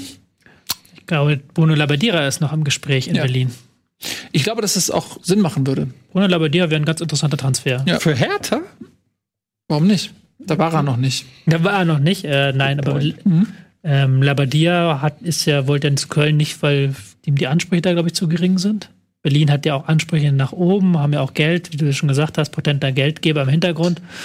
Kader macht spielerisch ein bisschen was her. Also ist jetzt ähm, eine Truppe, wo du im Mittelfeld ein paar Leute hast, die kicken können. Grujic zum Beispiel, äh, Arne Meyer, der fehlt, ähm, der jetzt wieder da ist, ähm, Duda. Da kannst du, glaube ich, schon ein bisschen was basteln, was so ein Labadier auch in Wolfsburg hinbekommen hat. Ich, ich finde, Hertha hat einen ganz, ganz ordentlichen Kader. Und die haben auch Kohle. Da kannst du vielleicht im Winter sogar noch mal ein bisschen verstärken. Vielleicht im Sturm ein bisschen was machen. Ähm, ich, ich glaube auch, dass Hertha nicht uninteressant äh, für den einen oder anderen Trainer ist. Ob's, ja, Labadia wird, keine Ahnung. Labadia, Kovac, Roger Schmidt. Manu Schwarz. Sandro Schwarz. Nee, nur weil er jetzt, egal. Ja, nee. ähm, das glaube ich nicht. Das glaube ich auch nicht. Nee, ich glaube aber auch, dass wir, das Labadier könnte ich mir gut vorstellen, tatsächlich in ähm, Berlin. Ja, Kovac ist schon eine sehr interessante Variante, das stimmt schon. Ja, Kovac würde auch als ehemaliger Spieler auch Ne, Stallgeruch. Will man das? Weiß ich nicht. Will man einen härter Stallgeruch? Äh, jedenfalls äh, habe ich das Gefühl, da wird sich einiges tun. Und vor allen Dingen mal gucken auch so. Man hat, hat ja auch so äh, Spieler wie Duda, der letztes Jahr sehr stark gespielt hat ähm, unter Dardai noch, der jetzt überhaupt nicht auf die Füße kommt, gar keine Rolle mehr spielt. Ähm, na, muss man mal gucken. Ähm, lass uns weitermachen. Achso, vielleicht noch ein Wort zu Augsburg. Die, äh, da hat man das auch Martin Schmidt war auch gehörig in der Kritik. Mhm. Der war zwischendurch mal, äh, ich weiß nicht, wann habe ich zuletzt geguckt, vor drei Wochen oder so, vier Wochen habe ich mal geguckt, da war er in, bei den Buchmachern Topfavorit auf die erste Bundesliga-Entlassung. Das war kurz vor Kovac. Mhm. Äh, der hat sich ein bisschen jetzt freigeschwommen mit diesem Sieg. Ja. Ne? Äh, da, das ist aber auch ein bisschen unerwartet, muss man sagen. Also, dass das dass Augsburg da jetzt so ein Befreiungsschlag äh, gelingt, fand ich auch, äh, war jetzt nicht unbedingt mit zu rechnen. Du hast auch dann noch die Querelen gehabt mit Gregoritsch, äh, die wieder für Schlagzeilen mhm. gesorgt haben. Ähm, du hast gehört, dass irgendwie Philipp Max, also der schon ein bisschen länger her ist, so da hast du dann schon wieder so das Gefühl gehabt, ah, irgendwie stimmt's da bei Augsburg nicht, die wollen alle weg, die haben alle keinen Bock und so weiter. Und dann so eine Antwort auf den Platz geben ist eigentlich das Beste, was du in der Situation machen kannst, um einfach zu sagen, ey, ist doch scheißegal, was alle labern. Ähm, ich glaube, es lag auch daran, dass Göwe Löw zurück in der Stadt war. Hast du den bei Kickbase? Ja. Stark. Ähm, war ein gutes Spiel von Augsburg. Daniel Bayer hat auch nach dem Spiel gesagt, ähm, es ist jetzt endlich mal so weit, dass sie eine Mannschaft haben, die sich einspielen kann, dass sie nicht Woche für Woche wechseln, sondern dass sie Automatismen reinbekommen. Und das stimmt schon. Ähm, seit Daniel Bayer auch selber wieder dabei ist und jetzt wieder aktuell in ganz guter Form ist, mit Kedira neben sich, das ist ein gutes Mittelfeldpärchen. Vargas gefällt mir sehr gut, ähm, sehr schnell, dribbelstark, bringt vorne was rein. Und ähm, Niederlechner sind halt Spieler jetzt in Form, so dass du halt sagen kannst, wir haben einen klaren Kern, eine klare Spielidee, schneller Konterfußball. Das funktioniert momentan. Ähm, und das ist ja dann auch immer wieder so ein Momentum-Ding. Wenn du dann eine Mannschaft hast, die funktioniert, kannst du weiterspielen lassen, punktest du wieder. Ähm, ist, eine gute, ist ein ganz guter Moment jetzt gerade für Augsburg. Ist mhm. noch nicht überragend gewesen, aber dieses 4-0 war, glaube ich, nochmal so ein wichtiger, ein wichtiger Ausrufezeichen, ja. auch nach den schweren letzten Nichts Wochen. Nichts ist so alt wie das Ergebnis letzter Woche. Ja. Äh, wenn sie jetzt in der nächsten Woche ähm, in Köln nicht nachlegen können, dann ist das, glaube ich, relativ schnell auch, ja wieder auch vergessen. Unten sehr knapp. Ähm, ja, klar. 11, 11, äh, dort Düsseldorf, Berlin, Bremen mit 11 Punkten, Mainz 12, Augsburg 13. Köln kann ja auch noch mit sieben Punkten wieder rauskommen. Da kann sich ja schnell was ändern. Deswegen muss man das auch vielleicht nicht zu hoch hängen bei Augsburg, aber das war schon ein kleines Ausrufezeichen. Mhm. So sieht das aus. Also, machen wir noch die anderen Spiele, oder? Was haben wir denn noch auf der Platte? Wir haben noch die äh, Partie Düsseldorf gegen Bayern München. Ja, ähm, die Bayern sind jetzt unleashed. Ne? Das ist halt immer so. Äh, same story. Ähm, der Trainer ist weg, der Ungeliebte, die Mannschaft ist jetzt befreit. Thomas Müller spielt wieder jedes Spiel von Anfang an. Äh, man, äh, irgendwie, und da laufen jetzt die Spieler. Äh, du hast aber ganz äh, lustig in der Bundesliga-Gruppe dich darüber amüsiert, dass die Bayern jetzt ähnlich spielen wie Liverpool, nachdem damals ja. Kovac gesagt hatte, es ist so ein Taktik-Nerd-Detail. Sie haben das bei gegnerischen Abstößen und bei gegnerischen Aktionen vom Torwart aus haben sie exakt eins zu eins dieselben Pressing-Mechanismen wie Liverpool. Also mit Lewandowski etwas zurückgezogen, Außenstürmer gehen dann rein, lenken den Ball nach innen. Das macht Liverpool eins zu eins genauso. Ist halt eins zu eins von Liverpool auch geklaut, muss man auch genauso sagen. Ähm, funktioniert bei Bayern perfekt. Spieler machen das sehr gut. Klar, jetzt gegen ähm, Dortmund verunsicherte Dortmunder und gegen Düsseldorf ist jetzt kein ähm, Qualitätsnachweis. Liverpool schafft das auch gegen Barca. Ähm, aber es ist halt schon interessant, wenn der alte Trainer gesagt hat, noch vor nicht mal vier Wochen, ey, auch angesprochen auf die Frage, warum sie nicht so spielen wie Liverpool, weil, und da hat er ja genau eins zu eins, das ist ja nicht aus, das ist ja ein Zitat, hat er gesagt, du kannst mit einem Auto, das nur 100 äh, Kilometer pro Stunde fährt, nicht 200 fahren auf der Autobahn. Was ja halt so ein massiver Diss schon gegen die Spieler ist. Und ich stelle mir einfach mal ein geistigen Auge vor, wie ähm, Flick zeigt einfach zwei Videos an die Wand beamt von Liverpool, mhm. zeigt hier, das ist das Pressing-System, macht mal das und das und das, zeigt mir, dass ihr 200 km/h habt. Mhm. Und dann pfusch, gehen die ab. Ja, aber das ist jetzt, das ist jetzt kompletter Quatsch. Das hat er nicht gemacht. Ich mein, mit, mit, einer Sturmreihe, sag ich mal, bestehend aus Coutinho oder auch von mir aus Coman, Lewandowski und Nabri, denen zu sagen, ihr könnt das nicht, ist ja fast schon Witz, weil ich meine, die ja, das sind hat er ja gesagt, das war ja. Das die sind ja auf einem relativ hohen Niveau. Ja, das war nicht Spieler. der intelligenteste, äh, das was Kovac gesagt hat. Ja. Das war das am Ende, wo man schon das Gefühl hat, der hat resigniert so ein bisschen. Ja, da war das Tischtuch wahrscheinlich schon zerrissen. Und du merkst halt schon, das, das hatte ich ja vorhin im Dortmund-Segment schon gesagt. Es ist immer, ich finde das immer schwierig, so von außen Aussagen zu machen, wie es im Kader aussieht. Aber wenn du guckst, wie die im Pressing abgehen, wie die Cuts, wie die sich halt jeden Ball erobern und wie die auch Kimmich nach dem Spiel jetzt, ich glaube, es war Kimmich oder Alaba, der nach dem Spiel gesagt hat, ähm, es ist viel einfacher, wenn wir die Bälle vorne erobern, weil wir dann nicht einen tiefstehenden Gegner knacken müssen. Das ist ja auch so ein kleiner Seitenhieb zu dem, wie man es vorher gemacht hat. Nämlich? Ja, davor hat man das anscheinend nicht gemacht. So, es ist, wenn es jetzt viel einfacher ist, dann war es vorher wahrscheinlich schwerer. Ich finde, aber man, aber ja, es ist, man merkt es auch an der Körpersprache. Ich habe ähm, wirklich das Gefühl, wenn man sich so die Bayern anguckt, wie, wie wirklich befreit. Also das Wort trifft es wirklich ganz gut, als ob sie jemand befreit hätte. Ähm, das, das Lächeln ist zurück teilweise in den Gesichtern. Ähm, ist immer so ein bisschen schade, weil das dann auch ja deutlich dafür spricht, dass es davor nicht so war. Und das tut mir dann auch immer irgendwie so ein bisschen für den Trainer oder so leid. Aber ähm, man merkt den Unterschied schon deutlich. Die Frage, die sich für die Bayern halt dann auch stellen wird, ist, macht man jetzt weiter mit Flick, obwohl man ja eigentlich vermutlich nach einer großen Trainerlösung äh, strebt? Oder macht man erstmal weiter mit dem, was ja auch offensichtlich funktioniert. Gibt ja eigentlich nicht so viel Grund, jetzt daran was zu ändern. Das ist, da hast du eine luxuriöse Situation, dass du erstmal weitermachen kannst. Dass du nicht den Trainer direkt nach einer Woche wieder absägen musst. Na gut, aber andere Vereine suchen auch Trainer, ne? Klar. Und wenn du dann irgendwie, es gibt ja dann, was ich sowas wie Pochettino auf dem Markt ist oder so, dann musst du ja irgendwann als Verein dich entscheiden, will ich da aktiv werden? Oder sage ich, nee, ich mache jetzt mit Hansi Flick weiter und gehe aber auch das Risiko ein, dass dann eben ein ja. Trainerkandidat nicht mehr zur Verfügung Wo, steht. Andererseits kannst du auch dann Pochettino vielleicht sagen, hey, nimm dir mal ein paar Monate Pause, du hast die letzten Jahre bei Tottenham gute Arbeit geleistet. Oder auch, dass du zum Beispiel zu einem Ten Hag sagen kannst, ey, okay, mach die Saison noch zu Ende bei Ajax und nächstes Jahr kommst du dann zu uns. Das ist, ich finde, dass die Situation gar nicht so schlecht. Hm. Was ich mich eher frage ist, das hast du, glaube ich, auch im Chat geschrieben gehabt. Jetzt haben sie gegen Dortmund, die komplett unterirdisch gespielt haben, ähm, 4-0 gewonnen. Sie haben gegen Düsseldorf 4-0 gewonnen, was jetzt auch kein mega Maßstab ist. Wie sieht das aus? Wie funktioniert das, wenn sie jetzt gegen Gegner treffen, die auch ein bisschen besser spielen können? Da hast du in der Bundesliga jetzt Leverkusen und Gladbach vor der Brust. Das und Champions League. Und Champions League, okay, klar, aber da sind sie schon weiter. Ja. Aber die, diese Bundesligaspiele sind dann nochmal hochinteressant. Ja, da muss ähm, Flick sich bewähren. Er hat natürlich jetzt auch ein bisschen mehr Zeit, die Sachen alle einzustudieren oder seine, seine Automatismen ähm, zu etablieren. Von der Mannschaft wird er sehr gelobt. Was ähm, ja auch immer schon so ein Zeichen ist. Ja. Weil die wissen, die Mannschaft weiß, wissen ja auch, wer da mithört. Ja. Sagen wir es so. Wie meinst du? Ja, die wissen ja, dass Rummenigge da das mitbekommt oder ein Brazzo, was, äh, mhm. was sie dann auf Sky sagen, wenn sie den so überschwänglich loben. Das ist ja teils schon sehr überschwänglich. Mhm. Alaba hat ja ein richtiges Loblied auf den neuen Trainer gesungen. Und ich glaube, mein, mein Eindruck ist, dass Flick, der hat das ja auch gelernt bei Löw und so, wie man das macht.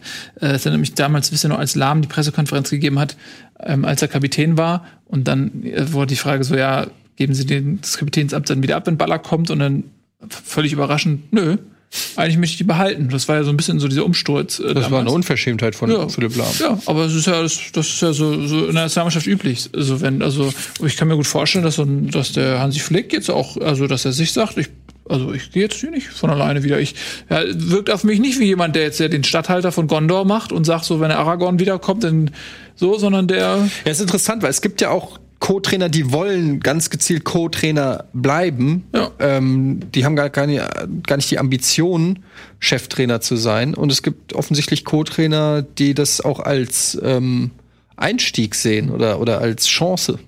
Ja, und Löw ist damals ja auch als Co-Trainer dann aufgestiegen. Ne, zum Cheftrainer. Stimmt. So, also naja. Aber mal schauen. Jedenfalls ähm, kann ich mir gut vorstellen, dass er auf jeden Fall bis zum Saisonende macht. Würde mich nicht so überraschen, wenn sie tatsächlich dann die Lösung haben mit Ten Hag oder so, dass er sagt, Mensch, im Sommer bin ich auf dem Markt. Mhm. Ähm, äh, ansonsten sehe ich jetzt auch nicht diese Riesentrainer, ähm, die auf dem Markt wären, einfach so. Das ist den Pochettino hm? höchstens noch, klar. Ja, aber der passt auch nicht so hundertprozentig, finde ich, nee, zu, zu den klar. Bayern. Den würde ich eher in Dortmund vielleicht hm. sehen. Ähm, aber so diese, diese Lösung aus dem obersten Regal, die Bayern vielleicht noch zu Guardiola-Zeiten und so weiter immer angestrebt hat. Ähm, Mourinho ist jetzt nicht mehr dabei. Der wäre ja wahrscheinlich eh nichts für Bayern gewesen. Ja, Allegri, klar, der ist noch auf dem Markt. Ja, aber, aber gut, mit dem hätten sie doch schon längst geredet, oder? Wahrscheinlich, oder vielleicht reden sie auch mit ihm, du weißt es ja nicht. Aber in welcher Sprache? Das ist vielleicht eher das Problem. Ne? Das ist die eher die große Frage da. Ja, denn sie wollen ja schon jemanden, der ein bisschen Deutsch äh, spricht. Ja. Guardiola hatte damals ja sein Sabbatical. Der hat ähm, fleißig Deutsch gelernt, hm. so in der Zeit. Das ist, kannst du natürlich mal eben jetzt hm. in der Kürze der Zeit nicht. Ähm, Jut, äh, der Düsseldorf, gut, was willst du machen? Gegen wiedererstarkte Bayern kannst du mal 0-4 verlieren als Düsseldorf. Das ist jetzt nichts Besonderes, glaube ich, ne? Hm. So. Ja.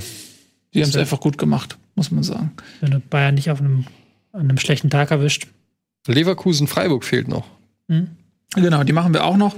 Ähm, 1 zu 1 ist es ausgegangen. Äh, ja, und Leverkusen, ich muss sagen, das ist manchmal so eine Mannschaft der vergebenen Möglichkeiten.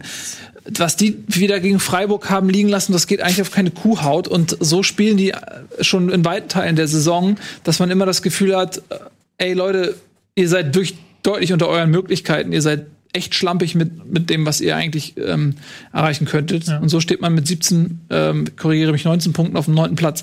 27 Torschüsse. Ja. 27 zu 8 Torschüsse und Ergebnis 1-1. Klar waren noch viele Fanschüsse dabei, aber ich glaube, wer war es? Diaby war einmal durch gewesen, hat den Ball dann nicht aufs Tor bekommen. Ja. Äh, Volland hat ja auch irgendwie aus drei Metern Bellarabi. den Ball nicht an den Abwehrspielern ja, vorbei Bellarabi hatte eine hundertprozentige Torschüsse. Ähm Das war ein Meter vom mehr oder weniger leeren Tor. Ja, schon fahrlässig, muss man sagen. Auf der anderen Seite war es ein richtig gutes Spiel von Leverkusen, schmeichelhafter Punkt für Freiburg. Ähm, da ist auch die Geschichte mit um Leverkusen ist, glaube ich, noch nicht auserzählt. Ähm, finde ich eine interessante Mannschaft, die ähm, sicherlich ja. auch noch. Die sehr, ich meine, die Tabelle ist ja auch extrem eng. Das heißt, ein, zwei Siege und wir sprechen hier wieder von Champions League äh, Teilnehmer Bayer Leverkusen. Hm. Die könnten viel höher stehen, aber gut, hätte, hätte. Ja, es ist jetzt so, so ein schwieriger Moment für sie, weil sie die Leistung diese Saison gezeigt haben, dass sie es können, aber sich auch sehr, sehr, sehr doll selber das Leben schwer machen. Hm. Nicht nur nach vorne, auch nach hinten. Weil jetzt ein Gegentor nach Standard, wo das du auch nicht bekommen musst, wo Aranguis seinen Mann aus den Augen verliert. Das ist eigentlich, ja. die, die verlieren zu viele Spiele oder verlieren ja. zu viele Punkte jetzt. 1-1 gegen Freiburg, das war nicht nötig mal wieder. Definitiv, ähm, muss ich auch sagen. Das ist ein bisschen enttäuschend. Aber ich meine, Freiburg jetzt nach zwölf Spieltagen auf dem Champions League Platz, die kann man ja auch mal äh, erwähnen. Auch Aber wenn die so einen fiesen Provokateur als Trainer haben, äh, wirklich un unglaubliche. Der Abraham. unglaubliche. Ähm, der Streich eigentlich, der musste auch gesperrt sein jetzt eigentlich. Eigentlich konsequenterweise musste der bis Lebensende gesperrt sein. Abraham so hat auflaufen lassen. Aber ja, es ist, äh, man, man, muss es schon auch mal sagen. Das ist dann ja auch kein Zufall mehr, wenn du nach zwölf Tagen ja, so weit aber oben es ist halt, die haben halt wirklich jedes Spiel Glück, muss man auch ein bisschen ja. dazu sagen. Die haben jetzt schon wieder halt einen ah, Punkt ja, geholt. Das doch nicht nur mit Glück erklären. Nee, das nicht nur. Nee, ich habe ja auch sie oft genug gelobt und ich habe ja oft genug gesagt, die sind unfassbar griffig im Pressing, die sind grandiosen Spiel gegen den Ball.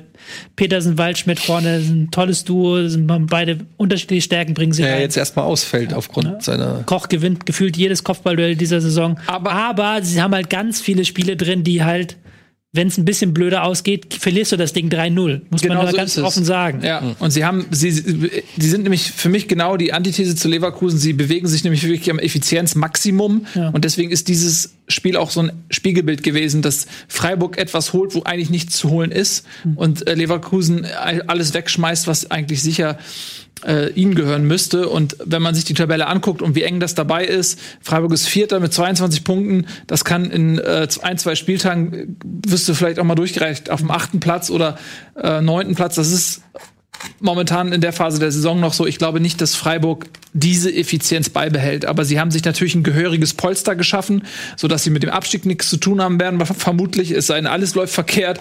Also das ist auf jeden Fall ein Riesenerfolg. Und ich glaube, in Freiburg denkt man auch nicht anders. Ich glaube, in Freiburg denkt man so, ey, noch 18 Punkte und äh, wir sind sicher. So, und das ist schon echt ein großer Erfolg. Ja. Ähm, genau, vor allem kann, das kann man genießen im Preisgau, ähnlich wie man diese Sendung genießen konnte auf der ganzen Welt, denn sie wurde kostengünstig, nämlich für umsonst ausgestrahlt.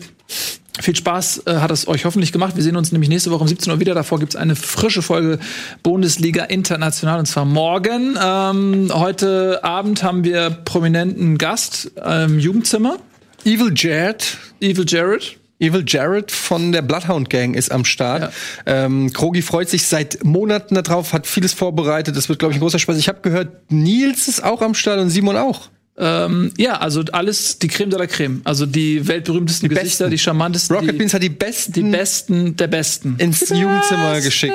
Quasi die Champions, die Champions League, League, spielt heute Abend im Jugendzimmer. Und was gibt's jetzt im Anschluss direkt? Gibt's noch Tobi Escher oder Sportbattle mit mir und Nico. Ja, mal gucken, wie Nico heute aussehen wird. Lasst euch überraschen.